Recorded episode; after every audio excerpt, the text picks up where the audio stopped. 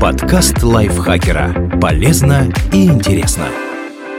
Всем привет! Вы слушаете подкаст лайфхакера. Короткие лекции о продуктивности, мотивации, отношениях, здоровье, в общем, обо всем, что сделает вашу жизнь легче и проще. Меня зовут Ирина Рогава, и сегодня я расскажу вам про пять главных проблем молодоженов и как их решить.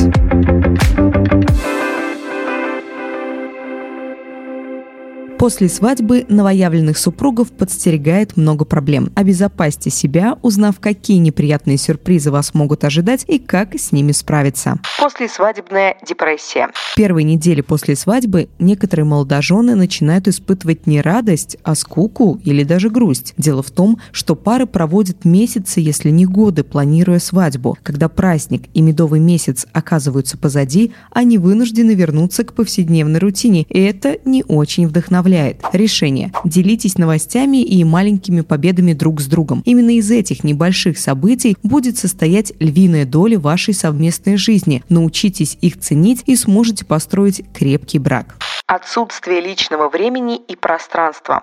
Мой супруг – мой лучший друг. В таком отношении нет ничего плохого, если только вы не превращаетесь в сиамских близнецов и не изолируетесь от своего прежнего окружения. Тогда слияние может выйти боком. Решение. Несмотря на то, что в вашей жизни начался удивительный период и хочется делить это время только с мужем или женой, помните, вы все еще остаетесь отдельной личностью. Не забывайте о своих друзьях и увлечениях, которые приносили вам радость до свадьбы расстроенные родители.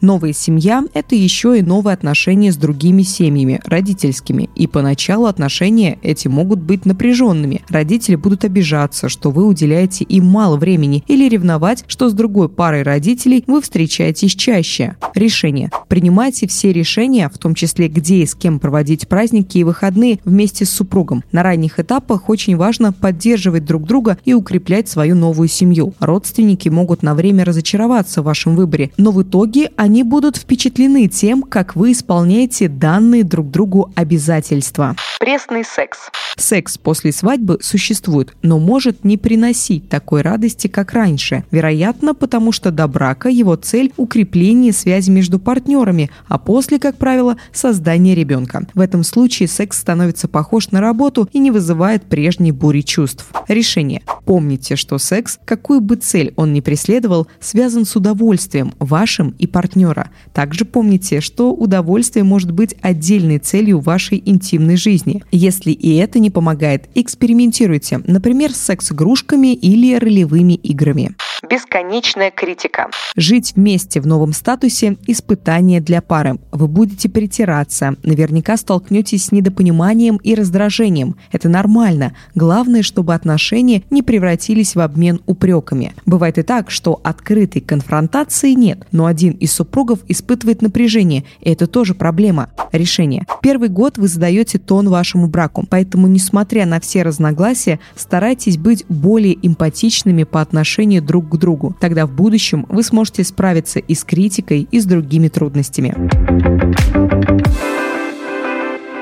Спасибо, что дослушали этот выпуск. Надеюсь, он был для вас полезным. Его подготовила Юлия Седова. Она написала текст. Я, Ирина Рогава, его озвучила. Не забывайте подписываться на наш подкаст на всех платформах, ставить лайки и звездочки, делиться выпусками со своими друзьями в социальных сетях. Так о нашем подкасте узнает гораздо больше людей. На этом у меня все. Я с вами прощаюсь. Пока-пока. Подкаст лайфхакера. Полезно и интересно.